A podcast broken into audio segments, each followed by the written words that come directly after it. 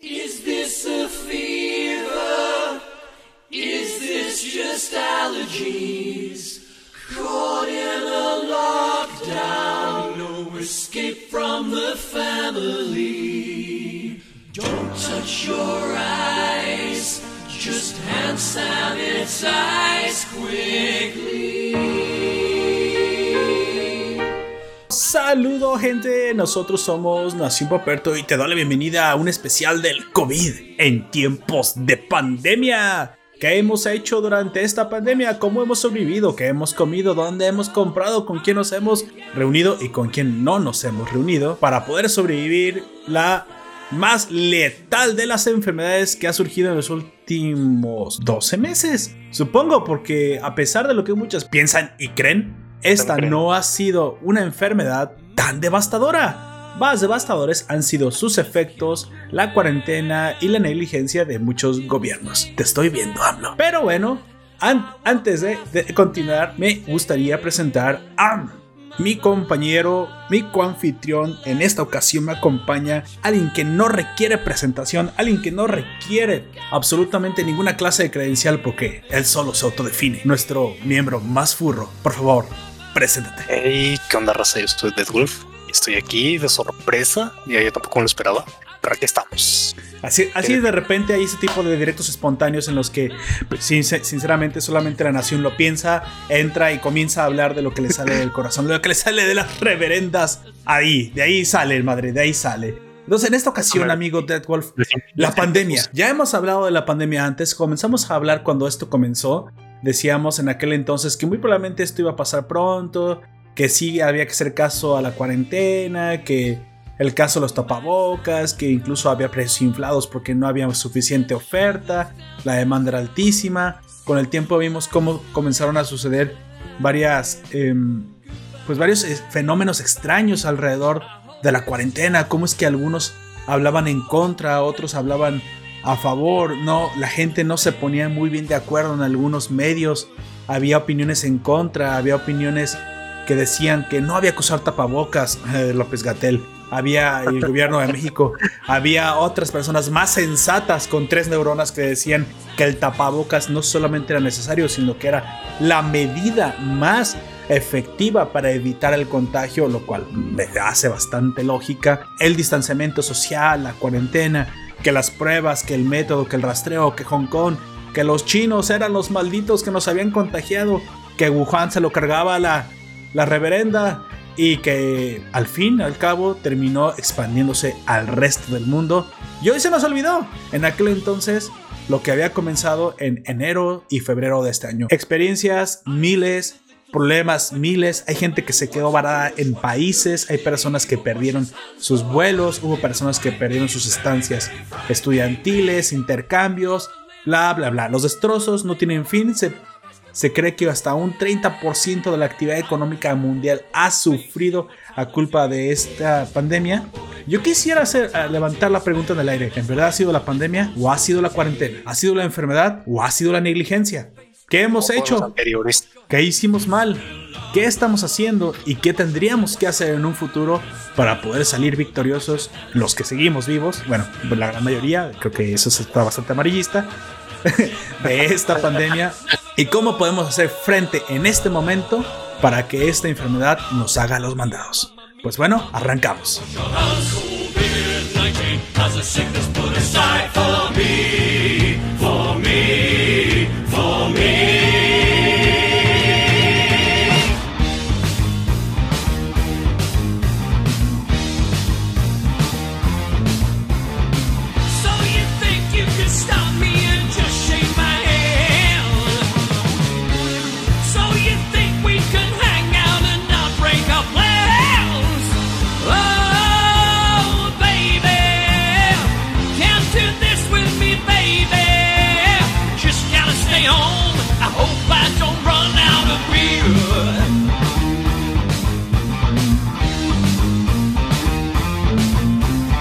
Amigo Deadwood, el mundo, el mundo cómo está. hemos visto más que el apocalipsis caer. El 2012 se retrasó y pegó como borrachera de aguas locas de Gunther con 8 años de, de retraso. Sin embargo, ya está aquí y no podemos evitarla. Hábleme un poquito de su experiencia, cómo es que a usted le ha ido en estos meses de reclusión.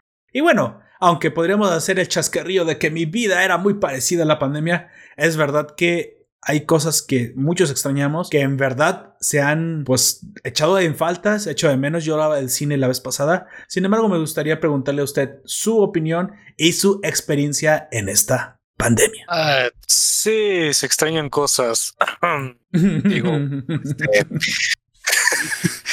pues mira, realmente no, no me ha afectado en nada. De hecho, ni sé, a veces se me olvida que hay una cuarentena porque no es como que detesto ir al cine, detesto ir a bares, detesto ir a restaurantes, cualquier lugar que esté conglomerado, que haya mucha gente, eh, detesto ir a esos lugares. No suelo salir mucho y bueno, hábitos higiénicos, sanitarios, no son nuevos en mi rutina diaria porque todos los productos que compraba, como frescos, cerveza, alimentos, todo, no, no, nada, se, nada se lavaba, sino, nada se guardaba si no estaba lavado antes y así es. Y pues realmente no. Sin, embargo, el, uso del tapabocas diario, sí, lavarse las manos constantemente, eh, atender clientes, porque pues, sé bien que usted por ahí también tiene contacto con clientes, eso sí ha cambiado. E incluso salir a la, a la tienda fue diferente. O sea, aunque probablemente podemos pensar que usted le impactó menos por aquello de que es casi, casi el maestro Roshi en vida, sí podríamos hablar de alguna clase de impacto incluso para ti. Sí, más que nada en la tienda, cuando ya sí es un contacto social, por ejemplo, en las ventas, sí tiene que ser con cubrebocas así de, déjame respirar. Sí, yo, yo me tardé un poquito en acostumbrar también al principio. Yo respiraba y esa cosa me va a asfixiar. O sea, sentía que sobre todo el tapabocas de tela. Pero ahorita ya de lo. Yo que mis pulmones se volvieron más fuertes. Yo no sé qué chingados. Pero ahora hasta, hasta corro de repente me encuentro haciendo el, el clásico de que uno se agita y con el tapabocas puesto, ¿eh? Y se te llega a olvidar que lo tienes puesto aunque está así todo grueso. Yo veía a los coreanos, de repente estaba viendo una serie que se llamaba Rugal, por ahí fue nuestra recomendación en el que ver de julio o junio. Pero güey, arriba de la, de la máscara todavía usaban como, arriba del tapabocas, perdón, todavía usaban como una máscara de cuero y yo decía, güey, y me voy a asfixiar con esa cosa. Pero creo que fortalece tus pulmones realmente. Pues sí, porque haces trabajar más. ¿Sabes? Una cosa, este, por ejemplo, los tapabocas para de grado industrial, como para polvos, eso sí, estoy súper acostumbrado. Porque, bueno, ya ves, la carpintería y todo eso, el polvo, el boca, y... Claro, claro. Luego son máscaras de gas que son mucho más duras, incluso a la hora de respirar. Si alguien se ha puesto esas máscaras con filtros, de las que parecen que tienes como cuernos saliendo de tu boca, esas son mucho más pesadas y más duras para respirar, ¿eh? Claro que normalmente no las, usas, no las usas todo el día. Tampoco. Ah, sí. no, sí me toca usarlas todo el día. Y pero sí te acostumbras bastante rápido. Más a esas que a las, que a las otras de tela. Amigo, el mundo en datos. Hoy, noviembre 27 del 2020, las cosas se han salido de las manos, al menos en México. Este es un programa que hacemos también a la, al contexto en el fragor de la batalla que tenemos los mexicanos contra el COVID, porque se nos ha disparado un poco los casos, un poco, comillas, comillas.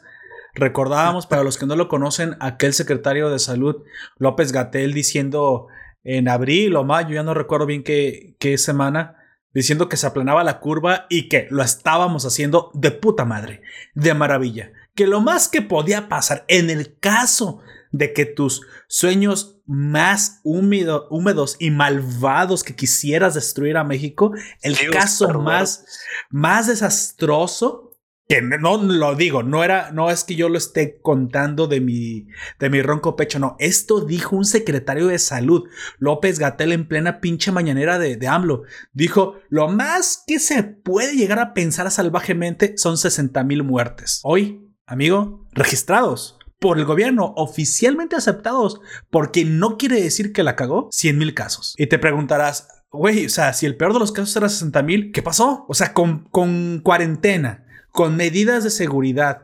con el, el tapabocas, con este gel antibacterial en las manos, bueno, antibacterial del más del noventa y tantos por ciento para que también funcionara contra el COVID, con tapetes estos ridículos adentro de las negocios en los que tienes que llegar y bailar arriba, arriba de agüita que ni siquiera sirve para nada, güey.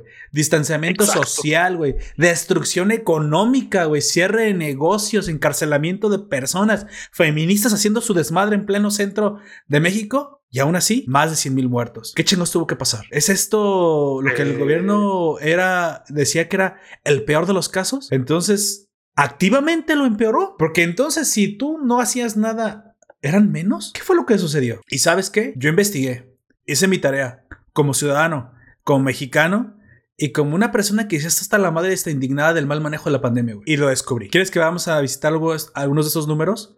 Claro que no es mi intención que la gente se ponga este, nerviosa, no quiero ser amarillista, que diga, no, pues se va a acabar el mundo, Poperto dijo que nos está cargando la reata y y se lanzan por la, por la borda. A lo mejor Si lo vives él, es verdad. una buena, una buena forma de reaccionar es que si crees que ya estás a punto de llegar al apocalipsis mundial, vayas y te la avientes por fin a esa chica que te gusta. Eso sería un- uno, el mejor de los casos, supongo. Nada más que muy probablemente tengas que ir con estas canciones de los años 70, 80 que decían: El mundo se va a acabar, el mundo se va a acabar. Si un día me has de querer, te debes apresurar. Y tal vez chicle y pega, pero tal vez no. Pero bueno, ya Reino.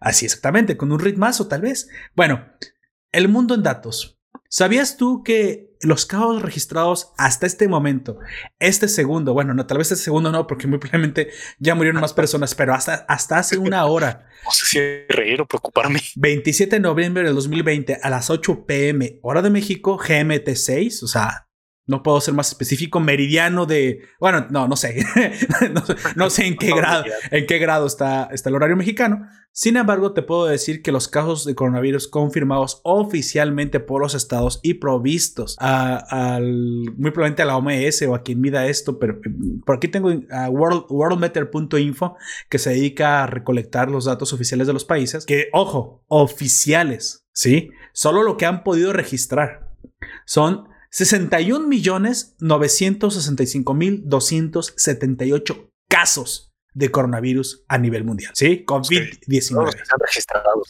Todos los que están registrados.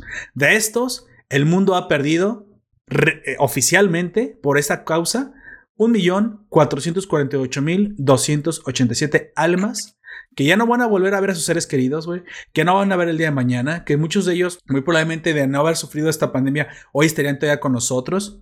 No todos son viejitos, no todos son gente de riesgo que dirías, ay, sí van ir pronto. No es cierto, eso no es cierto. Y, muy- y me atrevo a decir que la gran mayoría de estos evitables. Y eso es lo que me da tanto encabronamiento. Porque pocos países fueron los que hicieron bien su tarea. Pocos países se abocaron a proteger la vida. Y ya sabes, la cruzada que yo tengo contra la gente, pues está en contra de la vida, güey.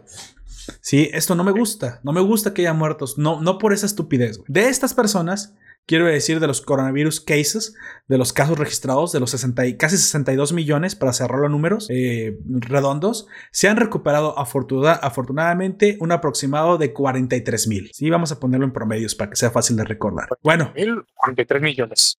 ah, perdón, sí es cierto. Gracias por la corrección. 43 millones de 61. Y tú dirás, a ver, a ver, a ver, Poperto, no me cuadra. 62 millones contagiados, 43 millones recuperados, un millón y medio muertos y el resto, y el resto muy probablemente son personas que o no se registró la muerte o no se registró la recuperación. ¿Cómo Re- se registró el caso? no, el caso sí está registrado. El caso sí está registrado. Ah, bueno, es cierto. Es posible que no sean estos mismos casos, ¿eh?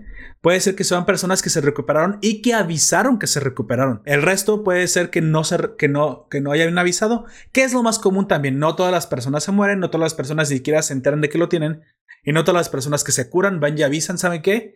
Me curé. Pero bueno, eso nos habla de una tasa más o menos de que los países han hecho una tarea un poco deficiente en el seguimiento de la enfermedad, porque tendríamos que tener entre los casos, las muertes y las recuperaciones una tasa más cercana, ¿no? Una diferencia más cercana. Y la verdad es que no dan mucho seguimiento.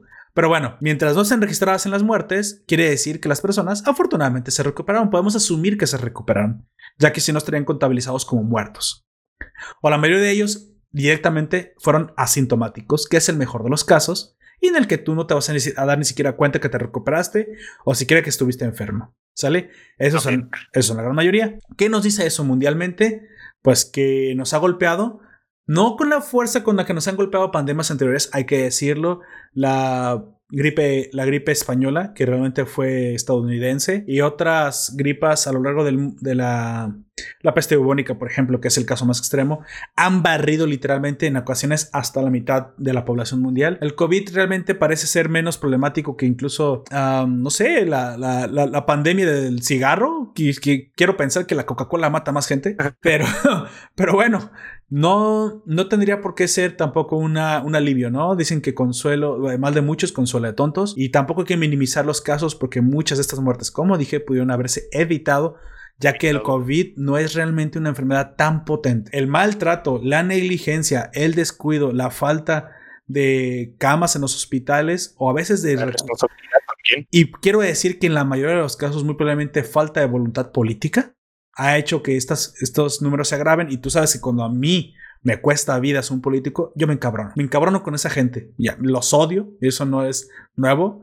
Y, y- y realmente me entristece el hecho de que estos números hayan golpeado con especial fuerza a México. Porque México, de por sí, con todos los problemas que ya tenemos, la inseguridad, la, somos el país más obeso del mundo, estamos a un lado de Estados Unidos, bueno, para bien o para mal, supongo. Uno de los más corruptos de- del mundo. Nos gobierna el viejito santo que le vale madre, güey, la gente que se muere y hasta lo he dicho en las pandemias, tiene otros datos, le interesa más una puta refinería que produzca petróleo que ya nadie quiere, güey, un tren que ni, ni los pinches jaguares se le van a subir y un, y un aeropuerto top meco, güey, que nomás va a servir para avionetas y papalotes, güey.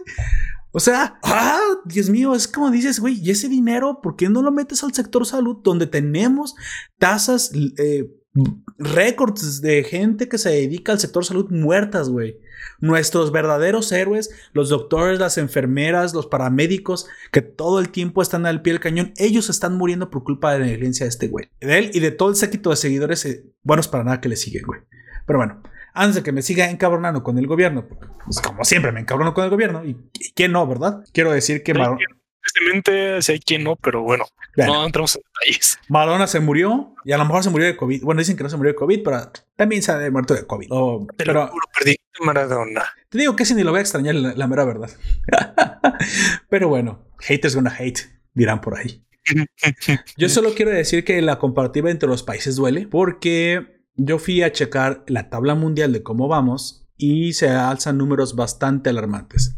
Amigo de Wolf, Bulgaria, por alguna, eh, por alguna razón, es el país con más casos eh, de muertes por millón de habitantes. Aquí quiero hacer una aclaración. Voy a mencionar un poquito los números para saber el contexto actual en cómo nos movemos. Y realmente lo importante cuando tú mides la efectividad de un país combatiendo la, la pandemia es irte solamente sobre los muertos, ¿sí? ¿Por qué solamente sobre los muertos? Porque son los que te dicen la tasa de letalidad. Ya que decir que un país tiene más casos confirmados puede ser incluso algo bueno, porque te están contando que muy probablemente este país hizo más tests, hizo más pruebas, pero no te está hablando de la cantidad de personas muertas. Al contrario, detectar más personas enfermas es, no es realmente algo malo. Tienes que irte a, mejor dicho, a cuántos de estos se te recuperaron, cuántos de estos murieron y cómo estás tú en relación a tu población. Porque también las muertes acumuladas sería ridículo comparar China o la India con, no sé, El Salvador, güey. O sea, la población no es realmente equiparable. Sin embargo, la tasa, el porcentaje de acuerdo al millón de habitantes, eso sí te dice en, en, en proporción cómo lo han estado haciendo los estados. Por alguna razón, Bulgaria está en la reverenda mierda. No, no sé por qué tiene tantos muertos. Tiene un total de 1.397, 1.400 muertes por millón de habitantes. No sé exactamente qué fue lo que le pasó a Bulgaria, pero bueno, es, es el país que está en el primer lugar. Le sigue un poquito de cerca San Marino, con 1.300 muertos por millón de habitantes. También, o sea, te digo, no sabría decirte. No tienen mucha población, así que, sinceramente, eh, es extraño con tantas muertes. ¿O será que ya también ya, ya se le infectó toda la población? Porque pues, solamente tienen 33, 34 mil personas. Así que, pues supongo que ellos ya pasaron la curva porque son muy poquitos y el territorio es muy pequeño. Perú, fíjate que le ha estado yendo bastante mal. Perú es de esos países que llega a, a 1080 eh, muertos por millón de habitantes. Claro que aquí se dispara mucho más arriba que Bélgica, su población es de 33 millones. Así que podremos decir que relativamente le ha ido mal, aunque tiene mucha población por cubrir y pues habría que ver las especificidades de Hispanoamérica. Andorra, curiosamente, que es un unas, no sé si cuenta como país o una región independiente, autogobernada, ahí un lado de España. Un montón de tierra en algún lugar del mundo. Tiene 983 muertos, o sea, se le murieron la mitad de los habitantes.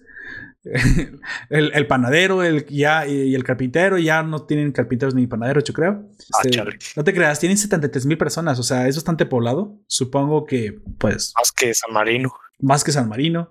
Han de ser países fiscales, entonces hay mucha gente ahí. Yo creo que se les contagió. Bueno, así va la tabla, así va la tabla, no quiero decirlos todos, hasta llegar al onceavo que es México. México tiene 805 muertos por millón de habitantes, pero quiero decir que es un país de 130 millones de personas. Entonces, si sacas las cuentas, la cantidad de personas muertas en México es bastante alta. Ya dije que superamos los 100 mil muertos en totalidad. Pero bueno, eso no te diría nada si tú no haces la división sobre el millón de habitantes y sacas la, cantidad. Y tú dirás, bueno, estamos en el onceavo, hay peores. Claro, como siempre, el mediocre siempre dice, el otro está peor. Claro, pero yo quiero decir que aquí pasa algo muy curioso. Sí, tenemos 85 muer 805 muertos por millón de habitantes, pero tenemos la, la, tasa de letalidad más alta del mundo. ¿Qué quiere decir? Que tenemos, de hecho, casi un 10% de letalidad. Tres veces más que, que el promedio mundial, güey. Lo cual me dice que esos 805 muertos por millón de habitantes, al menos dos terceras partes, se pudieron haber evitado con una buena atención a los hospitales. Porque te dirás, ah, bueno, Poperto, pero ¿por qué tenemos esa letalidad tan alta en México? Esta letalidad tan alta en México, digo, tres veces más que el resto de, las, del, de, la, de los países. O sea que de estos 100 mil registrados, 70 mil no tendrían por qué haber muerto. Son porque las personas que llegan al sector salud no se pueden atender. Es por eso. Y se está, y está medido, no los aceptan por tener sus pinches camas libres para que AMLO se pueda colgar una medallita, una medallita bañada con la sangre de los mexicanos. De 100 mil, 70 mil no tendrían por qué haber muerto según los estándares internacionales. Así que estos 805 por millón de habitantes tendrían que ser aproximadamente 230 a 250 oficialmente registrados. Pero no, no. A, mientras que a otros países se les va de las manos porque tienen mucha población, porque tienen algunas condiciones, nosotros literalmente es que no los atendemos. La tasa de letalidad en México es del 10%. Y quiero leer un poquito una nota que me rompió el corazón, güey, de, de, de un periódico que por ahí encontré que hablaba precisamente, pequeñito, dos parrafitos.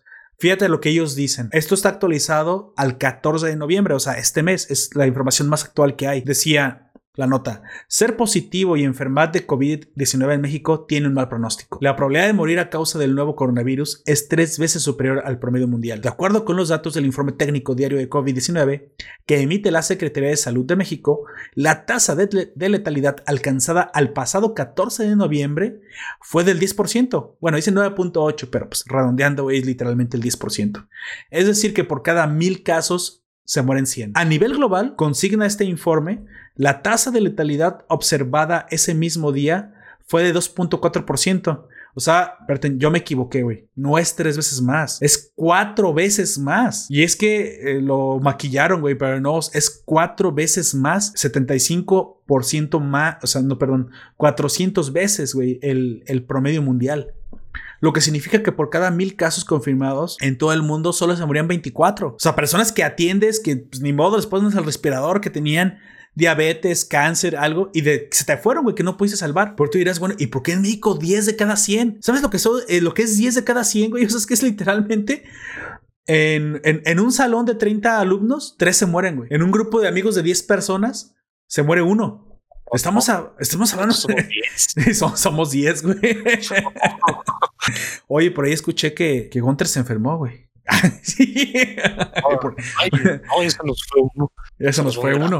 A nivel global, estas, perdón, estas cifras son de, como dije, de noviembre y lamentablemente las, los números no mienten. 40% de estos, de los enfermos de COVID hospitalizados en Ciudad de México en infraestructura pública mueren, güey. Mueren. O sea, yo te dije uno de cada diez. Claro. en promedio, porque si te toca hospita- hospitalizarte en una en un hospital público, tus posibilidades son casi del 50% de morir. güey. Bueno, del 40%. 4 de cada 10. ¿Por qué? Porque este nivel, esto no es un nivel tan eh, eh, normal de letalidad de la enfermedad. güey. Y es que, como ya sabíamos, no hay medicinas, no hay medicinas, no hay atención. Los respiradores comprados al hijo de Bartlett no sirven para nada. No hay equipo, No no hay-. Los, los No doctores están muriendo, güey. Ah, pero de eso sí, vamos requete bien, dice el viejito santo. man- mandan traer médicos de Cuba que, que literal no hacen nada. Güey, nada más por estarle pasando dinero al régimen cubano. Sí, Y todavía lo que más me arde la sangre, güey, es todavía gente que defiende este pendejo. pues, Es- este, estos números ubican al país en el cuarto lugar por muertes acumuladas en nivel mundial, güey. México. México no es un país bananero, güey. Es lo que más me enoja. México es un país muy desarrollado, con gente muy trabajadora a nivel mundial. Somos líderes en un montón de cosas y somos el cuarto lugar en que- de países que hemos perdido eh, seres queridos. Después de Estados Unidos, Brasil y la India. Sí, acumuladas. Estados Unidos tiene tres veces más población. Brasil, cuatro veces más eh, población. No, perdón, dos veces más población que nosotros. Y la India tiene cuatro veces o hasta cinco veces más población porque consigue los 1.300 millones. Con países superpoblados en el acumulado, estamos súper mal, güey. ¿Cómo, nos- ¿Cómo es que nos estamos acercando? Realmente debe ser el quinto porque China debe ser el primero. ah, y, ya sabes que China no es una democracia, así que no sabemos sus números. Pero aún así, México no tendría por qué estar ni siquiera en los primeros 20 a nivel mundial. Esto también nos ubica en el décimo sitio global con, con 78 muertes por cada 100 mil habitantes.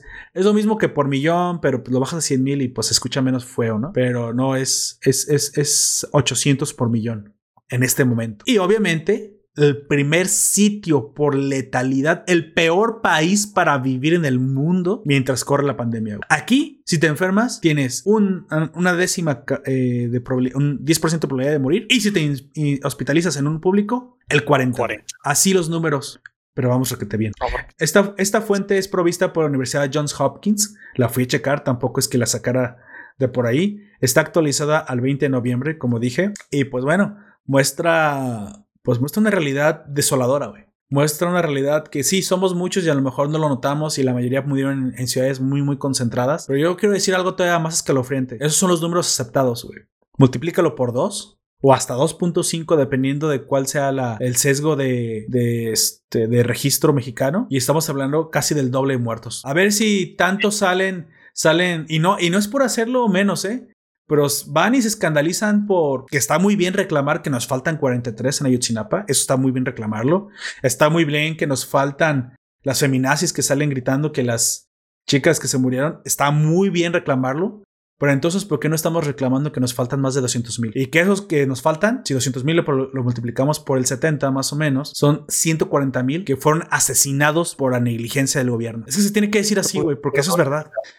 Bueno, Luego también en parte, este, luego ya ves, bueno, eh, no sé si te, a ti te tocó verlo, pero también eh, la mayoría de la gente decía, no, pues no, no existe y no- hacían caso omiso también de las pocas indicaciones que el gobierno decía. También, pues si ellos no, si, si ellos no ponen de su parte, pues que, que ahora sí hay, hay ni que.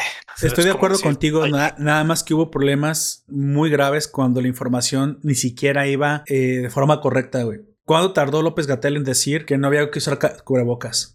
Tienes un presidente que no se lo pone. Acuérdate que lo que tú que dices que y lo que, y lo que tú haces son dos cosas muy diferentes. Un niño, no estoy diciendo que la población sea niños, pero un niño, tú lo puedes regañar. Tú le puedes decir qué hacer, pero si tú no enseñas con el ejemplo, tú no lo haces, eso va a salir para pura madre, no te va a hacer caso. Los, ellos no ponen el ejemplo desde la poltrona, desde el gobierno, desde el, desde el podium, no lo ponen. ¿Qué esperas con la mayoría de la población que lo siguen? Ah, pues él no lo hace, pues no va a pasar nada. Porque yo quiero decir que yo, desde la iniciativa privada en, en el negocio, tú sabes, los que llegaban, sí se los exigimos, ¿eh? Y al menos por mí no era, porque yo lo tenía puesto. Entonces yo todo el tiempo he tenido puestos eh, los cubrebocas. Mi esposa diseñó unos y lo y vendió muchísimos, güey. Y sigue vendiendo cubrebocas y yo los vendía también. Los, los llevé a, a- ahí al negocio y ya les estuvimos vendiendo también. ¿Por qué? Pues porque si del gobierno no vienen las instrucciones claras, tú no, tú, tú no tienes que esperarte a lo que ellos digan. Tú actúas desde antes, tú te pones lo que te tienes que poner desde antes. Y bueno, Sí, porque ujú. sí, que es como que, oye, pues hazlo también, no, no esperas que hagan todo por ti. Pero eso fue en todo el mundo. ¿Tú crees en todo el mundo la gente no hacía caso o hacía caso? Era muy parecido. Tenemos, ¿por qué hay otros, hay otros hispanos que lo hicieron mucho mejor como Chile? Sí. O sea, aquí, aquí sí yo quiero, sí, sí es cierto que hay un componente personal y privado, eso sí no estoy en desacuerdo, pero hay también un componente público que parece que en nuestro caso específicamente, si te ibas y te contagiabas, pues ¿qué te esperaba, güey? Cu- 40% y la gran mayoría no se pueden atender en lugares privados. 40% de probabilidad de muerte. ¿Estás tú de acuerdo que ahí sí dices, bueno, yo no estoy reclamando por los, por los negligentes que se murieron, yo estoy reclamando por los que no tenían que morir y que Ajá. perfectamente se pudieron haber este, Evitado. evitado de, de recuperación. Porque ahora, si vamos a los países que hicieron bien el método para evitar contagio, ya ni siquiera estamos hablando de los 200 mil. Estamos hablando que tendrían que ser unos cuantos cientos. Hong Kong, Corea del Sur, Taiwán. ¿Por qué, por qué nosotros y Singapur también? Pero especialmente el, caso de Taiwán fue icónico porque fue el primero, ni siquiera Corea del Sur, el primer país en el mundo que lo resolvió. Y le dijo a los demás países cómo hacerlo y a nuestros gobernantes literalmente les valió pepino la vida de los mexicanos. ¿Qué se tiene que hacer? Método científico, güey.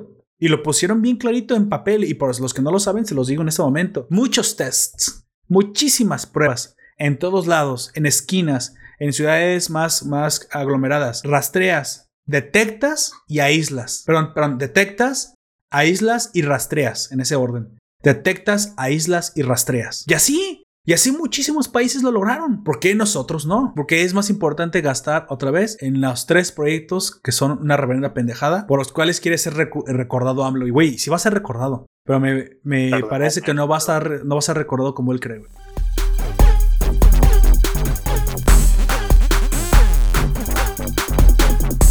Pero bueno, eso es lo que es la parte mala, lo que nos ha pasado, cómo estamos. Pero no todos son malas noticias en Nación Paperto, así que es momento de comenzar con la luz al final del túnel.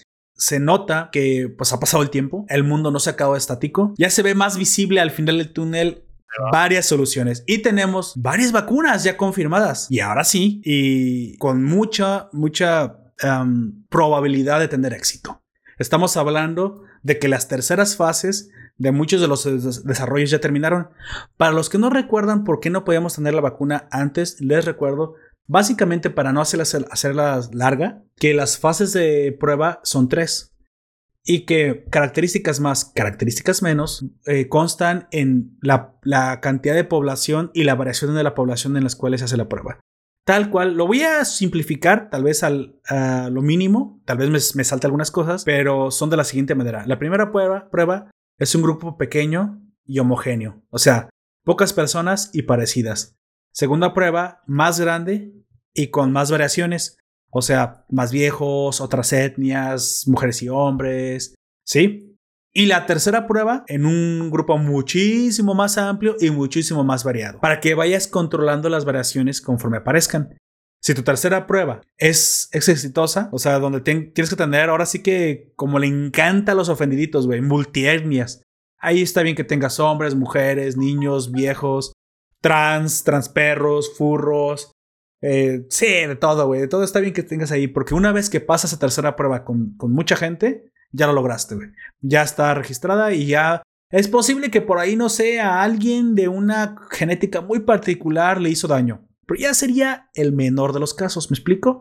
Ya estamos hablando de efectividades arriba del noventa y tantos por ciento en la variación genética, porque no todos somos iguales. Has de saber que los blancos y los negros reciben de forma diferente la- las, medicinas. De hecho, en algún momento hubo hasta un caso en Estados Unidos donde hubo demandas de por qué los afroamericanos se quejaban de que les daban medicina diferente.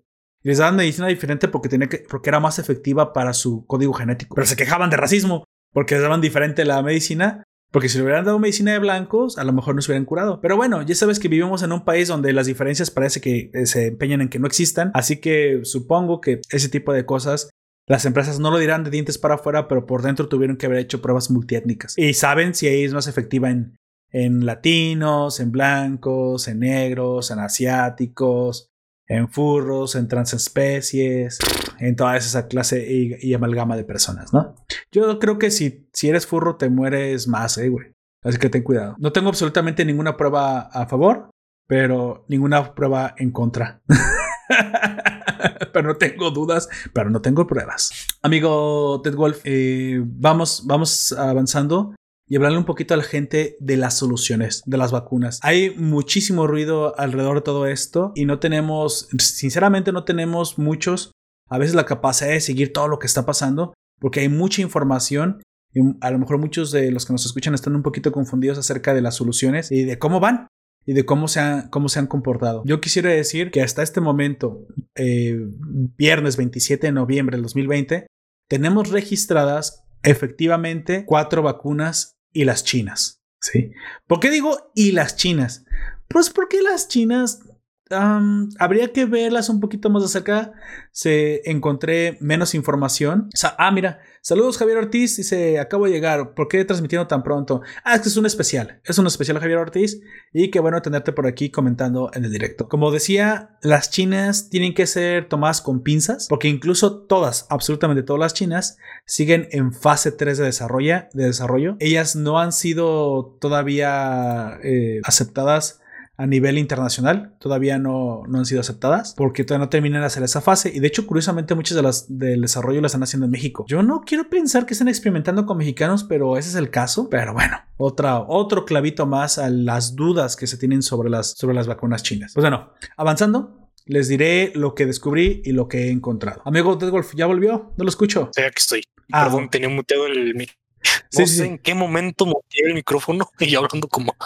sí, sí, como no escuchaba respuesta, me di cuenta que estabas muteado. Mira, vamos hablando un poquito de las vacunas, de las cuatro principales que realmente son las más interesantes y las más importantes. Yo nada más quiero hacer especificaciones acerca de cómo funcionan los vectores, pero te voy a pedir por favor que me digas la primera, ¿no? La que, la que todos comenzamos a escuchar, que tiene muchísima eficacia, pero que tiene un problema ahí con la temperatura que es la de Pfizer, ¿no? O Pfizer, como, como tú lo quieras pronunciar, porque es alemán. Sí, Pfizer. Pfizer o Pfizer para los gringos, que está en combinación con BioNTech. Dime, por favor, los, los datos que tiene esta alemana, esta vacuna alemana. Pues bueno, esta vacuna impronunciable alemana tiene una eficacia del 95%. Mm, bastante alto.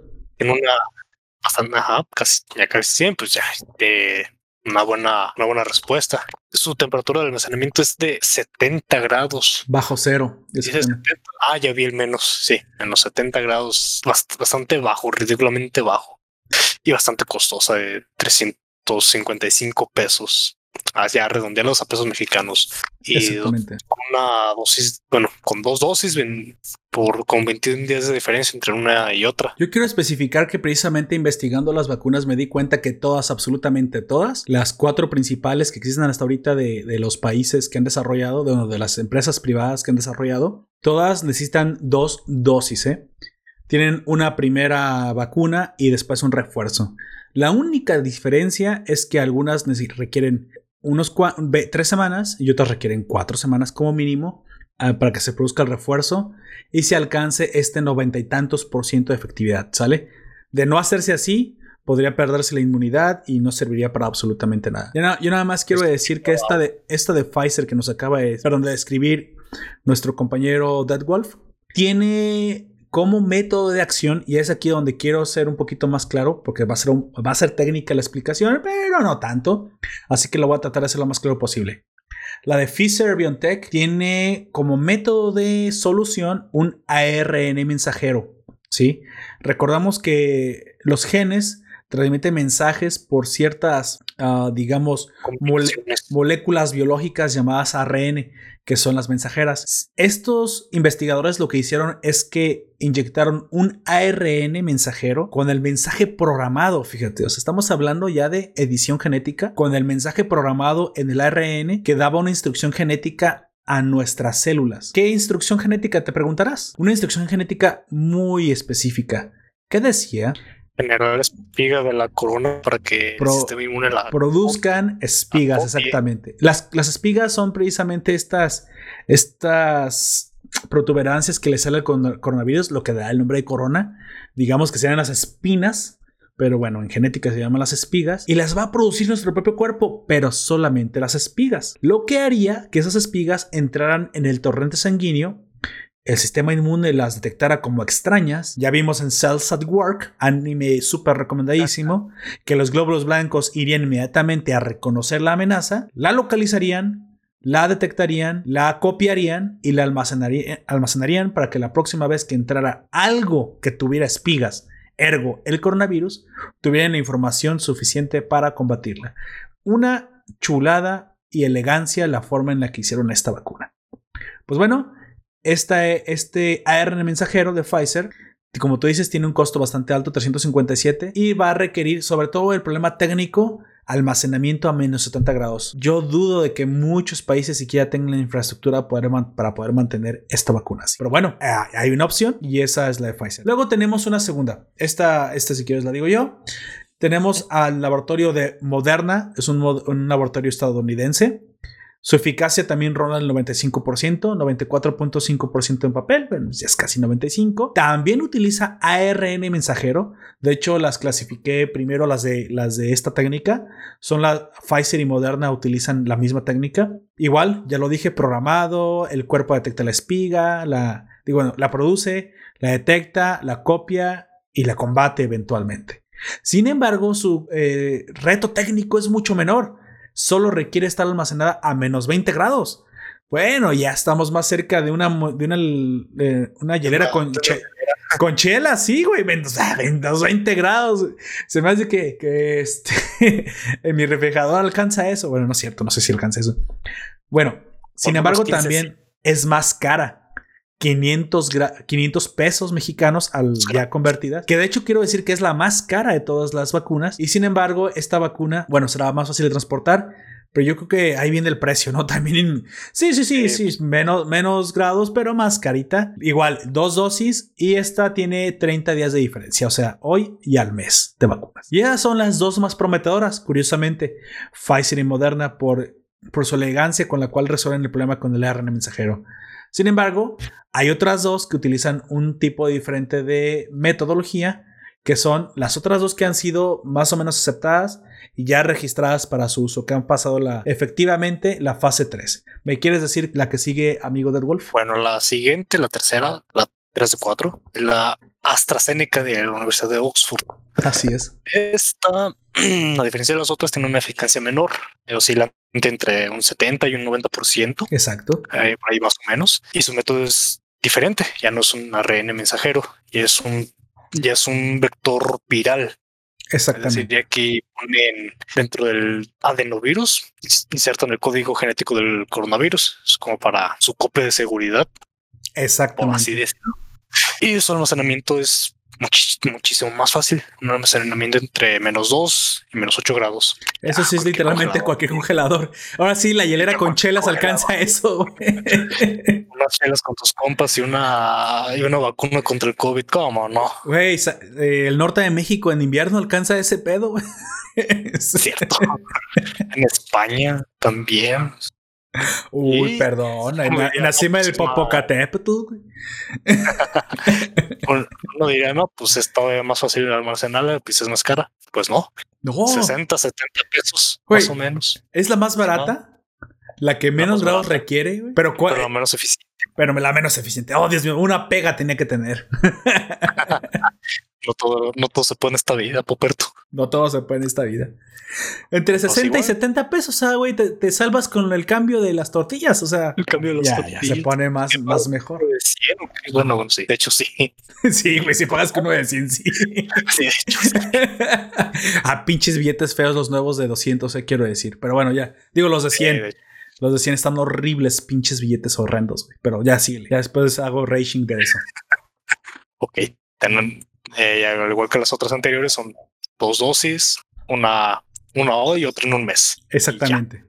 Yo solamente quiero especificar que esta de AstraZeneca en, en colaboración con la Universidad de Oxford, su vector viral adenovirus, por ahí encontré específicamente que era un, un vector viral llamado Chadox. Cuando dicen vector viral significa que es un virus muerto, ¿eh? ¿Y por qué un adenovirus? Porque un adenovirus es como un coronavirus, pero más común es el de la gripe común. Nada más no tiene las espigas, no tiene la corona. Pero lo hace muy conocido, está secuenciado genéticamente, o sea, lo conocemos de pie a pa. Es un viejo enemigo bien conocido que sabemos que si inyectamos en él código del coronavirus que específic- específicamente el código que se, que se inserta es el código de la proteína encargada de la espiga. O sea, muy parecido a la ARN, o sea, la espiga. Nada más que cuando usas ARN, directamente le dices a la célula del cuerpo, produce la espiga para que la detecte el cuerpo y pues la espiga sola no hace nada y el cuerpo la, la puede re- reconocer. Y acá no. Haz de cuenta que en lugar del mensajero ser el ARN, el mensajero es un ADN, es un adenovirus muerto. Pero es casi, muy, te fijas, es muy, muy, muy similar. Muy similar. Nada más que la primera sí me, sí me sacó de onda porque es muy elegante, ya que es una, una forma de instruir una célula humana a hacer lo que tú quieras, güey. Eso es peligroso. Eso es, eso es hackear un humano. Porque la segunda es hackear un adenovirus. O sea, es meter el virus, eh, un pedazo del virus dentro de otro y que el cuerpo lo detecte como las vacunas más normales. Y ya es, eso sí. Exactamente, es como lo, es como lo hacemos con la viruela. Es un virus, una, una versión del virus muerta. eh, eso, o sea que esta forma es más tradicional. Por eso yo también creo que es más barata. Porque los de AstraZeneca muy probablemente no tuvieron que desarrollar la tecnología de un ARN mensajero. Por, por edición, yo creo que usando la técnica CRISPR-R. ¿Sabes cuál? La que se ha puesto muy famosa, que es de edición genética, que literalmente edita las, las, las hélices del ADN. Pero acá, pues, eh, fue más, mucho más sencillo. Digo, bueno, mucho más sencillo, comillas, comillas, porque debe, debe tener una dificultad altísima. Pero es usar otro virus, uno ya muerto, más tipo como la viruela, y aparte, meterle eh, un pedazo de, de proteína de espiga para que también lo detecte el cuerpo y, no- y nos hagamos inmunes. Pero también ah, eh, es, es posible que porque no es tan específico y no es tan directo el mensaje, por eso tenga entre el 70 y el 90. Yo estu- estuve buscando, estuve buscando, estuve buscando y no encontré más de eso. O sea, es muy variable la AstraZeneca, ¿sabes? Es, es como que la que menos segura es en el sentido, no segura, perdón, la que menos te especifica cuál va a ser tu efectividad porque depende de muchas cosas. Pero yo también creo que por el precio y por el alto, alto grado de efectividad, esta podría ser la que mejor se, se acomode para inyectar a los jóvenes, a gente de poco riesgo. Y a la gente de alto riesgo sí le podrías meter las más caras, que son de ARN mensajero. Y no porque sacrifiques jóvenes, no, es porque muy probablemente los jóvenes son los que tengan el, el 90, güey, o hasta... De hecho, en algunos lados vi que hasta el, hasta el 99% de AstraZeneca había registrado. Pero muy probablemente en la gente más sana. Entonces... Y curiosamente utilizaron un virus de otro animal. Fíjate, ni siquiera utilizaron un- una gripe em, eh, humana. Utilizaron, ajá, el, el virus llamado como Chadox o el resfriado de simios. Curioso, es curioso que hayan usado ese. Y ahí metieron el- la espiga, ¿no? Al final tenemos el Sputnik, Sputnik 5 o Sputnik V, números romanos para los que no fueron al Conal- a los que fueron al Conalep. Escuela pública. escuela pública, chale, no me odien. Y, y, si me odian, también quédame, no sean así. Tenemos que esta fue la primera registrada en el mundo. Recordemos que por ahí salió Vladimir Putin a decir que se lo había, se lo había dado a su hija y todos, "Ah, no lo sé, Putin. no sé si creerte eso. Pero pobre niña, si, si, si así fue, como que tu papá experimente contigo. No, no es buen, no es un buen deal, sinceramente. No es el mejor padre del mundo. Lo, po- lo podemos ver. Tiene una eficacia registrada del 95%. Esta es la vacuna rusa. Ahora, no sé qué tanto creer en la vacuna rusa, pero como ya pasó la fase 3 y está registrada y ya la pudieron calar, pues es posible que sí. Solamente quiero decir que a lo mejor la registraron muy pronto, cuando todavía ni siquiera tenían, como para ganar la mercadotecnia, ¿sabes? De que fue la primera. Pero muy probablemente otras no, nada más no quieren hacerse públicas. Es lo más probable. Esta Sputnik 5 tiene una eficacia del 95%, muy similar a las otras. Tiene un vector viral adenovirus. Esta, en este, igual que la de AstraZeneca, sin embargo, aquí no es el Chadox. Aquí son, de hecho, son dos adeno- adenovirus, curiosamente. Uno te lo inyectan en una dosis y la otra en el refuerzo. El primero que usaron fue el A5 y el otro fue el A26. Muy probablemente versiones de gripa común. Ellos sí se fueron por lo fácil. Y su almacenamiento no es tan sencillo, fíjate. Aquí debería, van a rondar los menos 18 grados. Pero bueno, al igual que la de Moderna, menos 20, 18, pues eh, sigue siendo manejable para muchos países. Su costo lamentablemente es más elevado. Al ser ade- adenovirus creía que era más barata, pero no. Va a rondar entre 200 y 400 pesos. Y créeme que traté de, encontrar, traté de encontrar donde fuera más claro, pero la vari- variabilidad para muchos lados era mucha. No sé, dependiendo, yo creo que de qué parte de Rusia le, la, la- le importa eso, no lo sé. Pero variable entre 200 y 300, 400 pesos. Y al Ah, igual que las otras, también dos dosis de 21 días de diferencia, tres semanas.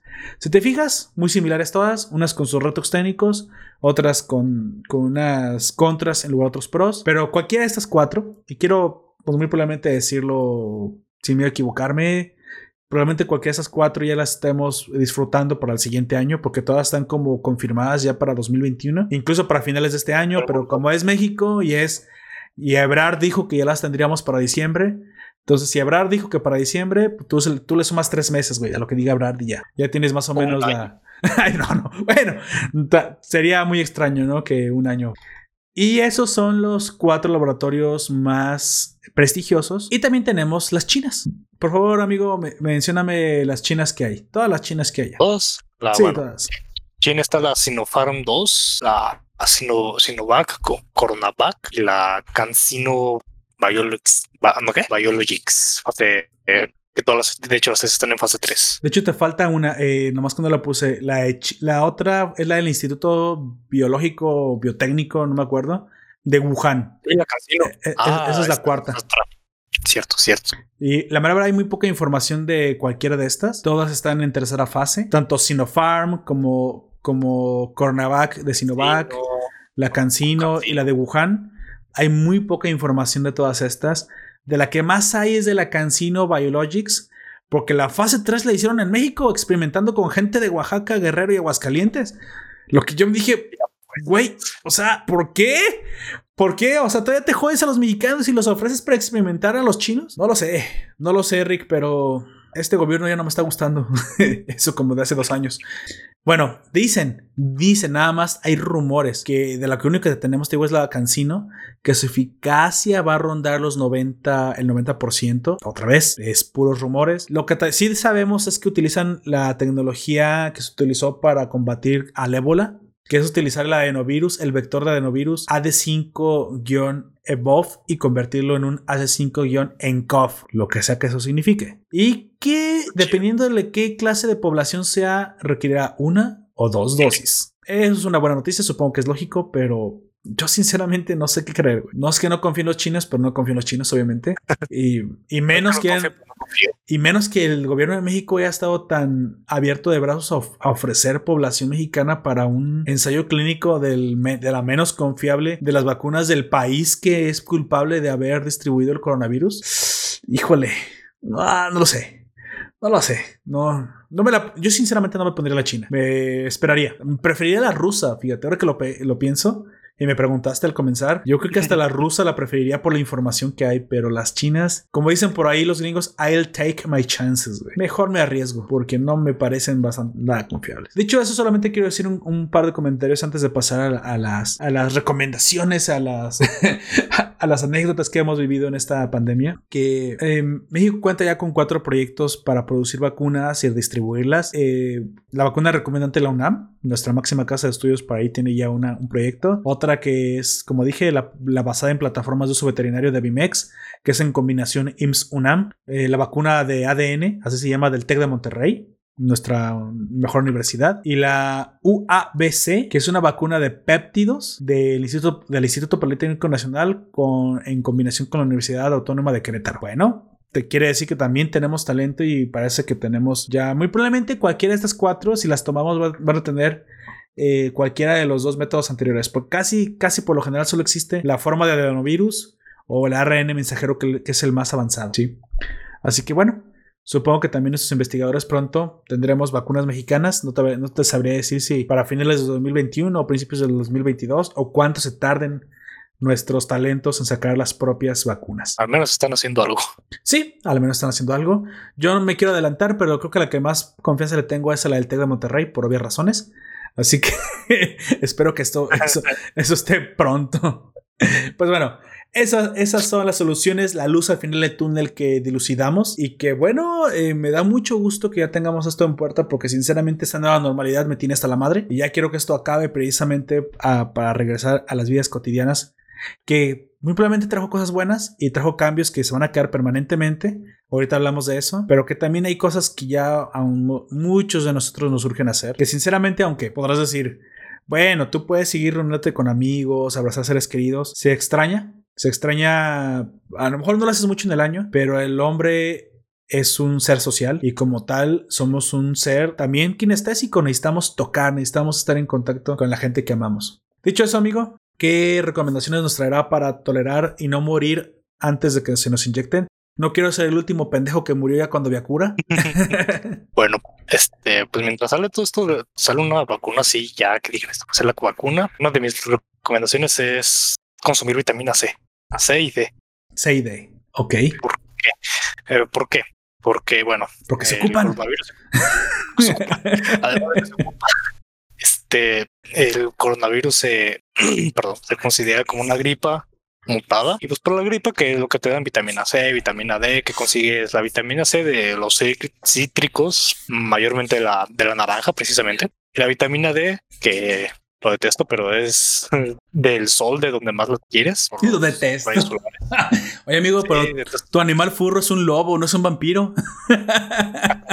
Sé, déjame, déjame. Soy un turno XD. Ah, por eso le vives a la luna. Au. Así es. bueno, este, más que nada es eso. Vitamina C y vitamina D y actividad física para mantenerse activo. No tampoco es el aislamiento es estar todo el día en el sillón viendo Netflix. Tampoco no va a ver. Luego, porque somos el primero en la la Oye, eh, te quería decir que precisamente yo por ahí encontré a alguien serio, no me acuerdo exactamente quién lo dijo, que muchos de los problemas que trajo la cuarentena cavernícola que hicimos y que muchos países hicieron, o sea, en esto también voy a criticar que la cuarentena fue la peor de las estrategias. Yo sé que mucha gente, y mira, eh, perdona por lo que voy a decir, porque yo sé que mucha gente no le gusta ese tipo de comentarios, pero esos haters de Twitter que escriben con mayúsculas que dicen, gracias a Dios la gente dejó de, de yo, yo este, odio a esas personas que salen porque nos ponen todos en riesgo. Son gente que no tiene vida social, y que no tiene ni a qué salir. Sinceramente, las personas pueden seguir saliendo con sus debidos cuidados. Destruir la vida social y la vida laboral de las personas no es ninguna excusa. ¿eh? No es ninguna excusa porque a lo mejor tú no estás viendo que sinceramente el sustento de las personas se, se acaba. Hay gente que dijo prefiero morir y arriesgarme allá afuera porque es eso o sinceramente me quedo sin comer o sinceramente pierdo mi modus vivendi y dirás es que no esto no es poner el dinero y la vida en otro lado, no. Es que quienes no cuidaron el dinero tampoco cuidaron la vida. Los países más exitosos tuvieron las dos. güey. Países como nosotros perdimos las dos. Entonces, ¿cuál solución era la cuarentena? No, era- no era ninguna solución. Y yo escuché un- una... No me acuerdo qué persona dijo que había un estudio, pero por ahí, creo que hecho, hecho por el MIT, no sé si acabo de decir una barbaridad, o por Harvard, que decía que incluso estar recluido subía tu tasa de, bueno, tu tasa de probabilidad de ser contagiado por, precisamente por lo que tú estás diciendo. Al dejar de salir, dejas de producir la misma cantidad de, de defensas, la misma cantidad de agentes inmunes, porque precisamente el movimiento y la exposición al medio ambiente hacen que tu sistema inmunológico constantemente esté engrasadito, güey. constantemente sí, corriendo. sí. ¿Cómo, cómo, ¿Cómo vas a, por ejemplo, digamos, cómo vas a practicar en algo si no lo haces? Por así decirlo, un, un ejemplo que se me ocurre, ¿cómo adquieres defensas si no tienes, si no... A- al, ahora es- sí que si no al te estar infectas? ocioso, exactamente, al estar ocioso se bajan las defensas y salía peor la cosa, sería peor el contagio, te volvías más de riesgo. Te digo, los países más exitosos era detectar, aislar y rastrear. Sacabas a los agentes infectados y a los, deja- los demás los seguías eh, dejando circulando porque pues tienen vidas y el daño era menor y aparte la- el control era sumamente más efectivo. Estamos hablando de la, de la magnitud de unos cuantos cientos en países como Hong Kong, super pobre, en países como Hong Kong, digo, como Corea del Sur o Taiwán, de aprox la misma cantidad de poblaciones eh, que población que los mexicanos. Estamos hablando de cerca de 100 millones de habitantes. Entonces, sí se podía, sí se podía controlar y aparte salvar tu economía y no destruir el modus vivendi de las personas. No hace poquito acabas de ver que se va eh, Best Buy de México, 8 mil em- 8 mil empleos tirados a la basura. Buenos empleos. güey. Sí, habrá gente que no le gusta su empleo, pero una en lugar de meter más eh, más empresas que vengan a invertir, que traigan empleos, que traigan eh, competencia que a todos nos eh, ayuda.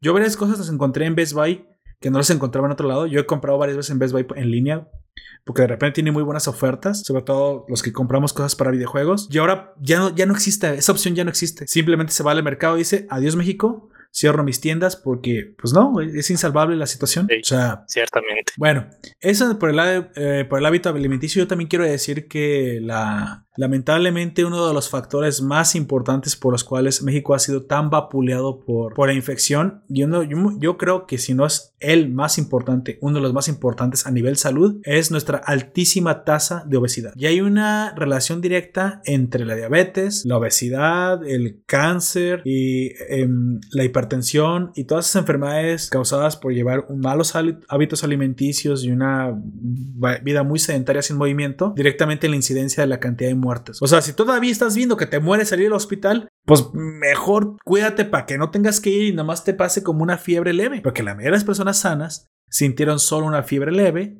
que era el síntoma más, em, Más común. más común y el que más fácil era de rastrear. Una fiebre leve con eh, síntomas de resfriado y cuerpo cortado. Claro, Ajá. se parecía un poco al, al dengue, pero era, era más, pa- era más la fiebre. Era más la fiebre la que te decía fácilmente. Si estás viendo que ir al, al hospital es posiblemente mm, pues una de las peores decisiones que se pueden hacer en México, bueno, pero pues qué otra cosa se puede hacer, ¿no? Es, es eso ir a privada, pero no todos pueden pagar un privado. Pues mejor Ah, cuídate para que ni siquiera tengas que ir, ¿no? Para que... curas. Pues eso decía AMLO, güey, quédate en casa. Pues sí, el problema es que si te quedabas en casa y tenía y estabas en riesgo, pues, pues te daba igual. O sea, terminabas No, yendo al hospital. refiero es que nosotros hemos sabido de personas que se enfermaron de COVID y se quedaron en sus casas y se aliviaron. Sí, claro, es que no era tan letal tampoco la cosa. El problema es de Sí, aquellos sí, que sí, estaban en riesgo. Porque los que estaban en es. riesgo y tenían un sistema disminuido tuvieron que ir al hospital y de todos modos no lo hicieron. Por falta de atención y aparte, Falta de equipo. y aparte de equipo, y si aparte todos los días te embuchabas una sopa maruchan con dos coca, con una coca, güey, pues. Pues es que también, o sea, si me explico, no tienes ni por qué esta vez estar gordo, pero pues tu alimentación daba mucho que desear. Y bueno, sí es un- una llamada de atención muy probablemente. Ya, mira, ya, va- ya vapuleé mucho al gobierno. También, gente, o También. sea. Yo sé que es rico, yo sé que es delicioso, pero sinceramente, para ciertos momentos, ¿no? Para que no se burla tu alimentación. O sea, yo, yo también de repente llego el domingo y digo, ah, ¿sabes qué? Tráete dos sopas maruchan con, con unos. Con doritos. No con doritos, no, pero con chicharrones de. ¿Has visto los chicharrones de sabritas? ¿Cómo se llaman? Los Ah, chir- chirriones, creo que se llaman. No me acuerdo. Ah, pues hago dos sopas maruchan y las mezclo con chirriones y luego le pongo poquita sazonador del sabroseador y poquita salsa Worcestershire con medio limón partido y yo, ay, Dios mío, esto, esto deben de comer los dioses, al menos los pobres. Ah, qué rico. Los dioses pobres. Los dioses de la pobreza. Pero bueno, es que hay gente que se hace su comida todos los días, güey, y no es ni siquiera barato eso. Porque luego te fijas cuando te gastas en una sopa marucha con una coca y bien podrías comer carne, güey. Que no me vengan a decir que la carne no es barata, que la tortilla no es barata. Se puede comer bien en México, güey.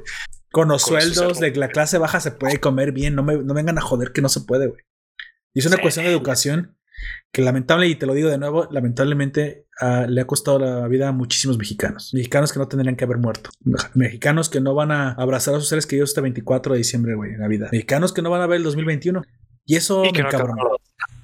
Y eso me encabrona como no tienes una idea. Es que sí, y luego también la, las otra vez, eh, porque nunca es suficiente tirarle mierda al gobierno. No, las jamás. Los videos que ponen, ¿qué, qué es eso del lado pinche eti- eti- etiquetado? Güey, eso no está sirviendo de nada. Yo cuando llegué y vi eso dije, ah, este peligro, alto grado de azúcar. Güey, ¿están hablando de la bebida o están hablando de la gente que se los come, güey? ¡Ah! Puparto, eres como el diablo. Ay, no. Chale, güey, o sea, qué chingados, o sea, ¿por qué le pones eso? Si la, la gente sabe que se va a morir cuando se toma una coca, y eso es, o sea, es- estás comiendo, un estás tomando un líquido negro, güey, o sea, no hay cosa más aberrante que tomarse una bebida negra. Chingado. O sea, es más. Ah, güey, es que el gobierno la cagó, güey. Ah, el, el- el mexicano es así, güey. Si me dices qué hacer, voy a hacer lo contrario. ¿Por Así qué, es. ¿Por qué no le pusieron en etiqueta comida saludable y te juro que la dejan de comer, güey? Chin, a la chile, güey. Dejan de comer esa madre si le pones bebida saludable y la coca la vuelves blanca. Que le quiten el colorante, que la dejen clara y la gente se la deja de tomar, güey. Pero no le Sí, pensaste, güey. sí. No le pensaste, gobierno, como siempre. Nos saluda Juan José. Saludos, chavos. Saludos, Juan José. Me dice Javier Ortiz. Más que otra cosa, cerrar el país fue malo, eso me, eso me hace enojar, eso no me gustó. Cuando solo tenés que cerrar ciertas ciudades, exactamente, o sea, ya, ni siquiera ciertas ciudades, Javier, era a encerrar a ciertas personas, nada más. Hacías tú, mira, si vives en Guadalajara, porque o vives en el DF, te pones en reforma con insurgentes, ahí te pones a, donde tú quieras, te pones a testear, a testear, a testear, a testear, y al que encuentres, nada más ese lo encierras, a ese lo cuidas, a ese lo rastreas. En Taiwán se podía ver hasta dónde estaban las zonas de gente infectada para que gente, no es porque la gente los fuera, los, fuera a linchar, es porque la gente se siente segura cuando le das información. En esos países, lo primero que hubo fue flujo de información confiable desde las autoridades pertinentes. Pero vamos nosotros y le hacemos caso a la OMS que la dirige el tal Tedros, güey, un tipo que está acusado en Etiopía, en su país natal, de haber eh, eh, corrompido la. de haber provocado dos. No provocado o ser negligente en dos brotes de cólera y haber sido básicamente por negligente criminal asesinado muchísima gente porque era de la etnia contraria a la que él es. Y hoy tenemos un criminal dirigiendo la OMS. La OMS se ha vuelto y no porque yo me haya vuelto trompista ni, porque estoy de acuerdo con lo que diga Donald Trump, pero sí es cierto que la dirige un criminal y se ha vuelto simplemente una perra de China. Que claro, lo primero que iba a hacer, iba a decir que China no tiene la culpa, y que es la culpa de los países. No, no, ni madres, güey, es culpa de China. Y, que no se nos olvide que ese es, el, virus chino. Vemos a Corona Chan y, la, y no por nada la vemos con su ropita china. Que no se nos olvida que fueron esos hijos de puta los que dejaron salir el virus, los que no avisaron pronto, los que compraron a la, OMS y los que hoy experimentan con los mexicanos. Específicamente México es el primer país que debería ponerse a este cabrón. Pero no, vengan las pruebas chinas. Bueno, entonces yo solo quiero decirles que sepan que los mexicanos, o al menos ya la gran mayoría no somos tontos, no somos ciegos ni no somos agachones. Y esto lo van a pagar caro, comenzando por los, nuestros gobernantes. Y eso yo te lo garantizo. Pero bueno, dicho eso, amigo, también por ahí hay una, recomendación que les quiero dar. Si bien el, coronavirus no es tan letal, sí tiene ciertos niveles de contagio y ciertos em, síntomas que se agravan en personas de alto riesgo. Si ustedes saben que son de alto riesgo, hay personas que son de alto riesgo, pues tengan, ahí sí tengan mucho cuidado, no porque yo se los diga, sino porque piensen en que pueden no detectarse fácilmente, pueden ser ustedes inmunes y aún así contagiar, o parecer inmunes, asintomáticos y así contagiar.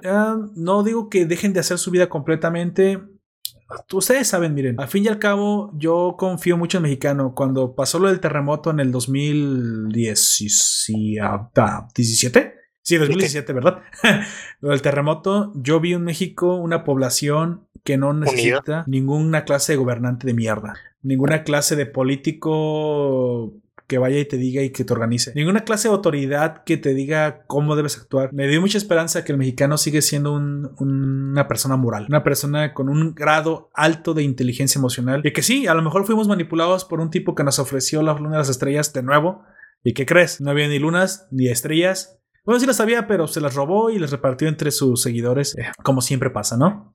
Sin embargo, estoy seguro que nosotros somos los de la solución. Estoy convencido, como decía Hayek, como decía Mises, como decían los grandes liberales del siglo XIX, el orden viene de abajo para arriba, no de arriba para abajo. No son ellos los que nos gobiernan, nosotros nos gobernamos, ellos solo nos representan y eso sí nos da la gana. Y así es como los veo. Y así es como los trato. Son mis empleados. De repente el mexicano tiene un síndrome del impostor en el que se siente poco empoderado y sumiso. Pero sinceramente creo que es algo temporal. Y tampoco creo que sea mayormente toda la gente. Aunque parezca que esto se está yendo al, garete, el mundo cada vez es un lugar mejor. Cada vez nos enteramos de más cosas y cada vez nos ven menos la cara.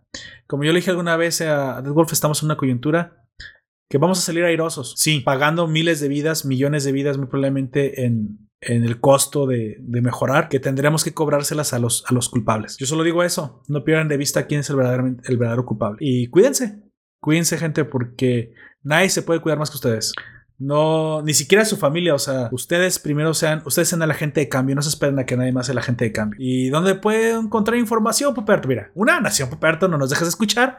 Yo siempre trataré de decir lo que mejor haya encontrado, lo que haya investigado, lo que a mí me parezca que ha funcionado pero ahí está YouTube. Hoy tienes un celular. Yo, yo hubiera matado, güey. Hubiera matado por tener un maldito celular con internet y Wikipedia cuando estaba en la primaria y en la secundaria. Lo que hubiera dado por tener eso ahí, güey, y dejar de, de estar pidiendo la pinche encarta 97 prestada, güey. Que por cierto pasé horas leyendo. Sin embargo, tenemos toda la información. Síganse a gente que confíen. Síguense a personas que ustedes sepan que son claras, que verifican. Hay muchos youtubers hoy que por decir youtubers es una cosa, pero muchos periodistas que hoy se dedican a estar solo en YouTube y a ser mucho más rigurosos, mucho más imparciales y mucho más confiables que la basura de políticos que hoy tenemos. No puedo decirles otra cosa más que estén bien, cuídense, los quiero seguir escribiendo, leyendo en 2021. No quiero perder ni uno más, ni uno más gente. Amigo Dead Wolf, últimas palabras antes de irnos. ¿Qué le quiere decir a nuestra audiencia? Últimas palabras. Oye, tranquilo. Ah, bueno, últimas palabras del podcast. Ah, gente, en serio, por favor, cuídense. Te mantengan sus vidas activas, pero cuide- cuídense, o sea, sus, con sus respectivas protecciones, res- eh, sí, protecciones. Y pues esperemos vernos, escucharnos en el 2021. Por favor, Por cuídense. favor. Así es. Por favor. Y, y atentos con lo que pasa en el gobierno, porque ya no nos van a hacer pendejos. No, yo espero que ya no. Espero. Esperamos. pues fue, pues- yo fui. Ah, perdón. Sí, sí. No, pues sí, ya es todo. Oye, nada más quiero decir Todo que. mira, para.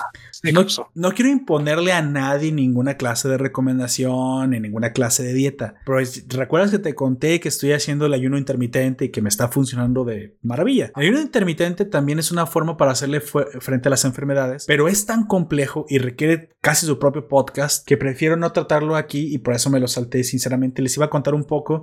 Solo diré que tratan de comer menos carbohidratos, menos azúcares. Las grasas están bien mientras sean moderadas. Eh, el huevo se descubrió hace ya como un trillón de años que es bastante bueno y que realmente no era malo. Ya sabes, mercadotecnia de los, de los medicamentos para colesterol. El pan es malo, traten de consumir lo menos posible. La proteína, si son veganos, pues se van a morir, es, es- eso es obvio. Pero si son carnívoros, la proteína es importante, cómanla. Si no quieren que les dé enfermedad por exceso de proteína, creo que es la gota o ese tipo de cosas, pues nada, Sí. pues nada más tomen agua. El problema del ácido úrico es no tomar agua, gente. Tomen agua. Agua, agua, eh. No agua negra, güey. Agua. Agua. Si, si quieren una, una agüita negra está bien. Un café está bien. Pero agua, agua, gente. Ya, por favor, pierdan el miedo al agua. Si les es un poquito difícil, pónganle un poquito de limón, pero tomen mucha agua. Es ridículo, ridículo que la cantidad de agua que tomamos, cuando es la adecuada, adelgaza, mejora la salud, procesa mejor, te vuelves más listo, Más eh, energía. y le cumple más, les- le cumple más a la, a la novia, güey, te hace más atractivo. Exactamente, o sea, sacas dieces, te hace caso la chica que te gustaba. O sea, Eres subes, más productivo. sa- sales del Elo Gel en, en- en League of Legends, todo pasa cuando tomas agua. Así que, pues bueno, tomen mucha agua, es la recomendación que les puedo decir. Después les traeré el ayuno intermitente. Solo les digo, bájenle a los azúcares. En mi caso, yo los eliminé por completo, ya ni siquiera los extraño. Y de repente el domingo me como un postrecito, pero solamente en ese, en ese día cuando yo lo designo. Se puede y sinceramente ya no los extrañan. Las- la comida les sabe mejor. Sin azúcar, la, la lengua como que vuelve a sus orígenes y la comida sabe más rica por alguna razón, no lo sé. Después les diré. Atrevido. Tengo por ahí una, Eh. una teoría de qué es la saturación de las azúcares en la lengua, pero bueno, ya después se los diré con más claridad, ¿sale? Pues bueno, no déjenos. atrevo- Este mucho no Perdón. se atreve porque eh, un pequeño detalle. Sí, la sí. azúcar es adictiva. Sí, Es muy, muy, muy adictiva. Por ahí pues tenemos el- el- la explicación histórica, ¿no? De la dopamina, que, que como antes no había los disponible el azúcar en la naturaleza, teníamos, eh, tenemos un mecanismo que nos recompensa por comer azúcar porque es una energía rápida. El problema es que hoy ya no dependemos de eso y comemos mucho más de lo que deberíamos de comer. ¿sí? Pero bueno, e- eso ya me gustaría traer ya después uno específicamente de dietas, alimenticios, estrategias, comidas, nutrición. Si también me acompañas, estaría perfecto. Y ya les explicaré a más a detalle exactamente qué es lo que estoy haciendo. Yo perdí 30 kilos y sinceramente ni siquiera, ni siquiera recuerdo lo que era antes, güey. O sea, me siento perfecto. Pero bueno, 30 kilos, pero eran de las tortillas. así, pero me cortaron una pierna porque me atropelló un camión. no, no, qué feo. O sea, perdonen, gente que no tiene una extremidad, lo siento. Yo perdí 3 kilos corriendo, pero eran las, pero las tortillas, ayuda. Como te perseguía el perro del vecino, ¿no? Chale. Pues bueno, gente, si les gustó esto, déjenos su like. Si no nos gustó, dejen dislike y envíenselo a sus enemigos para que sufran escuchando la nación. Me ¿O no? Me, encantaría que dejaran sus comentarios en la descripción de esta publicación y nos visitaran en nuestros sitios eh, oficiales, la, la web de la nación. Ahí van a encontrar todo nuestro contenido bien organizado, bonito, así, to- todo, todo, todo lo que hacemos. Únanse al foro de la nación, donde está la comunidad constantemente interactuando y, y compartiendo lo que les gusta, sus aficiones, las artes, el anime, la cultura geek y sobre todo sigan este podcast donde lo encuentren, Evox, Spotify y Anchor, Google Ares. Podcast, Ok, no. Are- ah, por- ah, sí, te imaginas en, en BitTorrent, donde sea que nos encuentren. Y también suscríbete a los directos de YouTube. Te recuerdo, normalmente los directos son el, el domingo a las 5 pm, pero de en adelante, si se nos hincha, si nos pasa como a Saga, que de repente tenemos esos cambios medios extraños de personalidad, hacemos directos de repente a mitad de la semana y de temas random. Sí, ¿por qué chingados no? ¿Por qué no? Vamos, queremos y podemos. Así es. Pues me despido de ustedes. Que pasen una bonita noche. Bueno, gente, nos vemos. Yo fui Dead Wolf. Bonita noche y buen Y- fin de semana. Y por último te recuerdo que nos puedes escuchar en Evox, iTunes, Google Podcast, YouTube y Spotify. Hasta la próxima. Time is.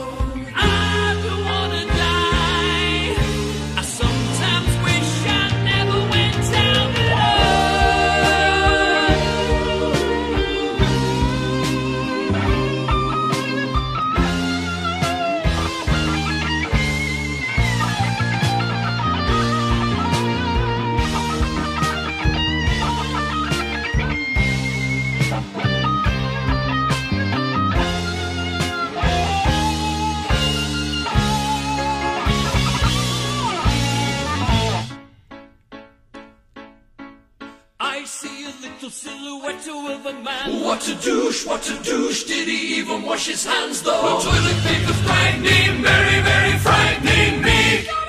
Gotta lay low, gotta lay low. Master man, master man. I'm just a poor boy facing mortality. He's just a poor boy facing mortality. Spare him his life from this monstrosity. Face, wash your hands. Will you wash your hands? Bismillah. No, we will not wash our hands. Wash your hands. Bismillah. We will not wash our hands. Wash your hands. Bismillah. We will not wash our hands. Wash your hands. We will not wash our hands. Never, never wash our hands. Never, no. No, no, no, no, no, no. Mamma mia, mamma mia, mamma mia, wash your hands. COVID-19 has a sickness put aside for me, for me,